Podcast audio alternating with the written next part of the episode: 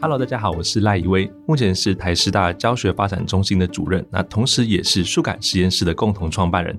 今天啊，很高兴能够担任这集《少年报道者谁来读新闻》的客座总编辑，让我用二十分钟带领大家认识五个关于日元贬值的新闻关键字。那我知道哦，很多同学啊或小朋友都不太喜欢数学，跟大家不太一样哦。我其实还蛮喜欢数学的，平常工作也都是在推广生活中的数感知识，让大家觉得数学其实是很好玩的一个知识。那其实数学真的是很有趣的，而且啊，你在读新闻的时候会很常看到各式各样的数据啊、图表啊，这个都跟数学有关系哦。那欢迎你和我一起思考世界上重要的跟数学有关的事情。不知道现在正在收听节目的朋友中有多少人去过日本呢？我猜应该非常非常多哈。经常我们在讨论最喜欢去的国家、最常旅行的国家，或者是疫情解封后最想去的国家，台湾最常听的答案就是日本。我自己大概这半年来就已经去了两次了哈，然后下个月可能要再去一次。那日本呢，也的确是国际新闻中很常出现、比率很高的国家。光这个暑假，我身边的很多亲朋好友啊，也都有去过日本。那你也会听到说，大人就在讨论说，哎，趁现在日元低点，快点去换日币，那以后可以去日本玩更多，买更多。日元贬值，日元低点究竟是什么意思呢？这当中又有多少有趣的数学知识在里面呢？就让我们来看看吧。首先哦，谈到日币，第一个关键字就是福泽諭吉。那不知道各位听众认不认识这位日本人哦？没听过没关系，但是你非常可能曾经看过他哦。因为在现在日本纸钞中啊，最大面额那一张万元纸钞上面的人物肖像就是福泽谕吉。那如果你家里刚好还有没有用完的一万元日币的话，可以拿出来看看。福泽谕吉啊，他是明治时代重要的思想家和教育家。他当初提出了一个概念叫“脱亚入欧”，意思就是说，希望能够脱离跟亚洲邻国的关系，积极的去加入欧美联盟，引进西方更先进的思想科技。那同时啊，他也带动了一连串去影响日本现代化发展。另外一方面，他在教育上面有很多贡献哦，创立了日本第一所私立大学哦，大家都有听过的庆应艺术大学，培养出许多日本的社会精英。那有机会到庆应大学走走，还可以看到福泽谕吉的纪念铜像哦。只是啊，现在日本中央银行已经宣布说，预计在明年，也就是二零二四年四月啊，进行日币的大换新，将会发行新版的钞票。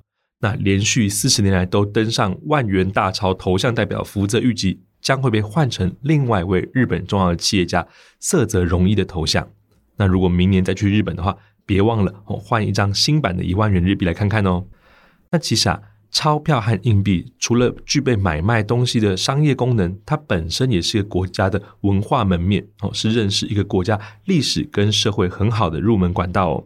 那有机会的话，你就拿出台湾的新台币纸钞和日币比比，看一下上头的图样啊有什么不一样。你就会发现说，日本纸钞上面放的都是人物肖像，那不像台湾纸钞上面，你会看到保育动物啊、小朋友啊或者建筑等其他的图样。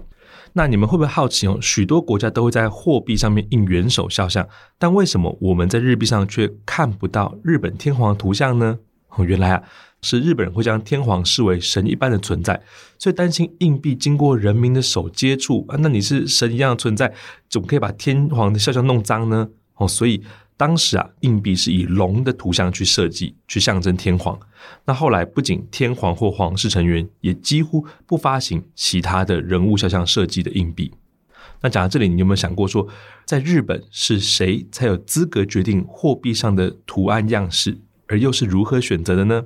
哦，这答案是日本的财务大臣来决定的。那在人物肖像选择上，通常会选择历史上真实存在，而且啊，在教科书上出现过的人物。那入选人物呢，不仅要连小学生都要认识哦，而且还有一定的国际知名度，才能代表日本。哦，同时这个人物也必须留存清晰的画像或照片，哦，这很重要，才能印出符合真实样貌的钞票。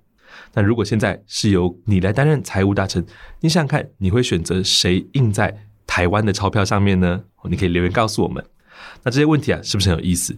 如果你还想知道更多关于日币的小秘密，少年报道者网站上设计了有关日币文化的趣味测验，也可以到网站上测验看看，了解自己对日本了解多少哦。回到一开头谈到的日币贬值啊，这其实背后牵扯到蛮多经济学的概念，跟贬值有关的，可能先了解什么是汇率，这也是我们第二个关键字。汇率到底什么意思？哦那什么又是贬值？其实就是说每个国家都有自己的货币，那我把自己的货币转换成其他国家的货币的数量，我该怎么去对应？就是汇率。所以简单来说，新台币有一阵子一元新台币可以换算成大概四点六日元，哦，这个就是汇率。比方说，如果我们在台湾买一包日本品牌饼干，需要新台币五十元。那依照新台币一元约等于四点六元的这个汇率来计算的话，诶，这包饼干它的日元售价就是两百三十元。所以当你听到有人说哦，现在美元或日币汇率很低，意思就是指说，同样的一百块新台币，你可以买到更多的美金或者更多的日币。那最近这十年来，日币日元一再缩小，新台币一元可以换到日币，从一开始哦，十年前可能是二点六日元。现在一路飙升到哇，你可以换到四点六日元，几乎是多了两块钱哦。这个对于世界经济又有怎样的影响？为什么会变这样子呢？那首先呢、日本它其实是一个出口导向的国家，当日币贬值，对海外消费者来说，日本的产品的价格就会变得更便宜哦，就让我们觉得说哦，日本东西可以赶快买，购买的意愿就会提升。那这代表着日本产品在国际上就更有竞争力哦，销量更高。就可以为日本企业带来更多收入，同时振兴日本经济。那贬值的另外一个优点，就是刚刚前面我们提到的，可以刺激观光业。日币贬值对于外国人来说，到日本当地买东西、吃东西、旅游都变得更便宜，就可以刺激日本当地的买气。哦，例如现在到日本吃寿司郎或者是一兰拉面，诶，在某些情况下会比台湾还便宜哦。可是啊，另外一方面，每件事情都有好有坏的。日币贬值。造成的问题就是日币能够换到的外币会变少，就会让日本人他出国旅游得花更多钱。同样的价钱，诶，以前可能来台湾可以住比较好饭店，现在可能就不一定。另外啊，进口商品的价格会上扬，因为进口商品都是用外币，像是美金去计价，所以进到日本国内之后呢，再转换成日币的时候就会变贵。所以当日币贬值的时候，这些进口商品价格会变高。得花更多钱才能买到一样的商品，那许多日本商家就不得已哦去提升商品的售价，或是价格不变，但是减少包装的内容，哦就变相涨价。最明显的例子呢，就是深受日本民众以及海外游客喜欢的百元商品。那过去呢，它一向以物美价廉闻名，现在却因为日币严重贬值以及进口原物料上涨的影响，就面临了极大的生存危机。因此，虽然日元贬值下，日本产品对海外消费者来说变便宜了、变好了，但是对当地居民来说，国内商品的价格却是上扬的，也使得日本开始出现了通货膨胀的现象。那这边出现了我们第三个关键字，也就是通货膨胀。有时候报纸上会把通货膨胀简语成通膨，简单来说就是指一段期间内的物价持续在上涨。或是同样的钱，购买力持续在下滑，所以物价变贵了。哦，原本五十块可以买到一包薯条，现在可能得花七十元，然后之后可能会再更贵下去。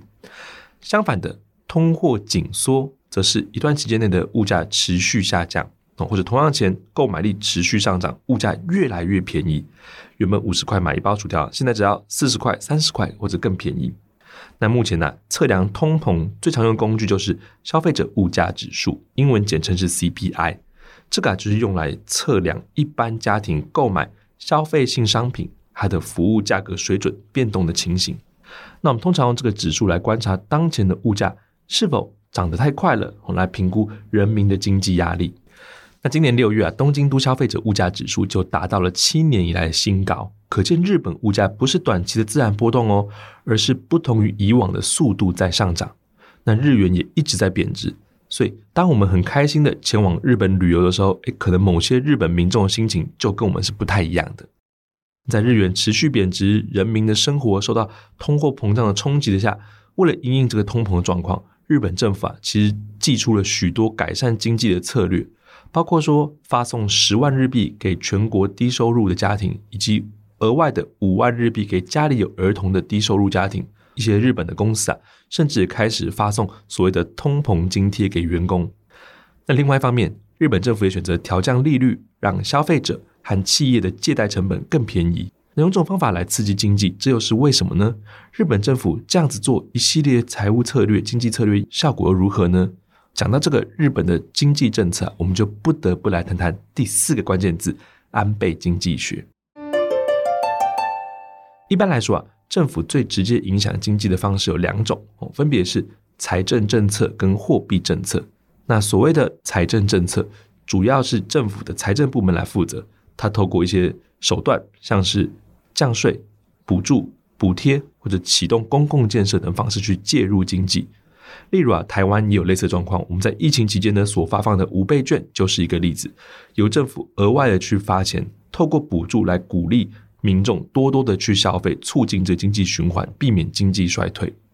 另一种叫做货币政策，则是由每个国家的中央银行去负责。顾名思义呢，就是要控制货币的价值或数量，去影响本国货币的购买力，让大家购买力可以变强或者是变节制。例如，如果要增加货币的数量，让大家多消费，诶，除了印钞票之外，另一个方法就是调整利率。当银行的利率利息变低的时候呢，借钱的人就会变多，然后大家就说，诶，现在利率比较低，所以可以多借钱。那定期还钱的金额也变小，所以市场上流通的钱变多，大家还得起借款。那高额的消费，因为我手中比较多钱，我就愿意做高额的消费，或者我愿意尝试做一些投资，这样的心态就比较容易发生。反过来说啊，如果我们今天想要压抑物价，减少大家消费，那我们就调升利息。因为当利息变高了，借钱的人就得付出更多代价，更多的利息，而且还会担忧说：“诶，我借了这些钱，我能不能够还得起？”那企业也是有一样的顾虑，所以都会降低借贷的意愿。因为降低借贷意愿，同时呢，购买高价物品还有进行比较高风险投资的机会，也就会连带的降低。简单的说，升息跟降息，你常在新闻上面看到。可是我们现在就用个很简单的比喻，让大家知道说，它就好像是水库的闸门。如果中央银行调降利率，就想把闸门打开，也让更多的货币会流入市场，可以刺激促进经济活动。哦，那通常呢，这个是预防通货紧缩的手段。反之，如果我们去调升利率，就像是把闸门关起来，或关小一点，阻止货币大量流入市场，它就可以去抑制经济活动。这也是许多政府抑制通货膨胀的手段。那提到日本经济啊，新闻上就会常常提到说安倍经济学的说法，这是指已经过世的前日本首相安倍晋三在九零年代初期呢，那个时候日本面临到国人消费意愿低落，物价持续下跌，陷入长期的通缩跟经济停滞。那为了挽救日本长期低迷的经济困境，他上任后就提出三个刺激经济的政策，被安倍形容成是三支箭。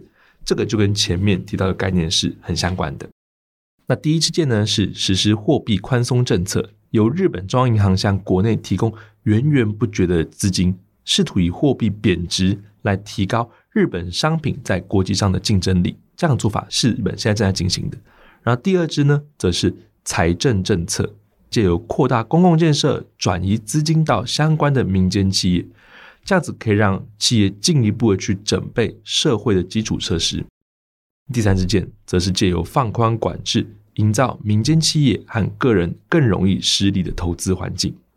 那安倍首相在二零二二年不幸遇刺身亡，在他离开前呢，他的目标尚未实现。不过三支箭的政策啊却对日本经济已经造成了很深远的影响。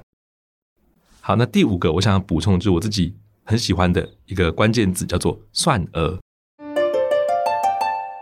算额怎么写？哦，它是计算的算，匾额的额，它其实就是一块数学的匾额。那匾额上面就写着一道数学题目。全日本很多的神社都有算额的踪影。你如果在日本的某些神社参观的时候，你仔细看它的神社的会马殿，会有一些匾额，其中可能就有一些匾额上面有印这些圆形啊、三角形啊，很像在数学课本上面看到的东西。没错，那就是一个数学的匾额。算额是日本江户时代一个很特殊的文化，因为当时的数学家他们会觉得说，嗯，我要供奉神明，供奉神明什么最好呢？当然是我数学家的脑袋啊！我数学脑袋所产生出来的数学题目，就是我能够作为人类供奉给神明最好的礼物了。也不管神明到底喜不喜欢算数学，他们基本上就把数学写在算额上面去供奉。那这是其中一个原因，另外原因是因为。当时不像我们现在有 IG 啊，有 Facebook 这样各式各样的社群软体，数学家之间想要交流的话，他们该怎么样做呢？答案就是挂算额。因为如果我算额挂起来之后，神社是人来人往的地方。今天我一位可能来自大阪的数学家，我去了京都，我就要去京都的神社里面一看，哇，看到有某某数学家写了一个题目，我就会知道说，哦，这边有个数学家，他的研究做的怎么样，他的数学能力怎么样，然后来解解看这个题目。诶，如果我解对了，我就把答案留下来，我就尝试一下把我答案留下来。那出题目数学家会过一阵再回来看，看看你到底有没有解对。那这个就会是一个。不同的地区数学家们彼此去交流，甚至去展示自己数学能力的一个成果。那算额啊，其实在日本也是差不多在近十多年来，慢慢慢慢的被更多的日本的文史学家或者是数学家所关注到。我认为这是一个很特别的，兼具数学科学，而且那个算额都画得很漂亮，所以有些艺术，还有一些历史的意涵。现在你如果可以去日本玩的话，我会建议大家可以上网先 Google 一下，就是算额这个词。然后看看说，我要去的京都有没有算额？我要去的东京有没有算额？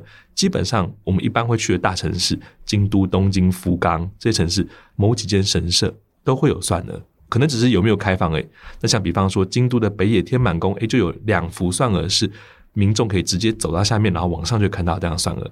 那如果有机会的话，你真的也跟我一样喜欢数学的话，那很欢迎你可以试试看，去讨论、挑战看看这个算额题目哦。我是赖以威，以上是由我为非营利媒体少年报道者的读者介绍的日币贬值主题。很快复习一下今天介绍的五个关键字：第一，福泽谕吉；第二，汇率；第三，通膨；第四，安倍经济学；第五，算额。如果还想了解更多，欢迎点一下下方的资讯栏，到少年报道者的官网观看儿童国际新闻专题《谁把日元缩小了》。货币专题呢，也收录在《少年报道者》的第一本儿少新闻杂志书《战争与我们的距离》中，各大书店通路都有贩售，欢迎和孩子一起认识世界上发生重要的事。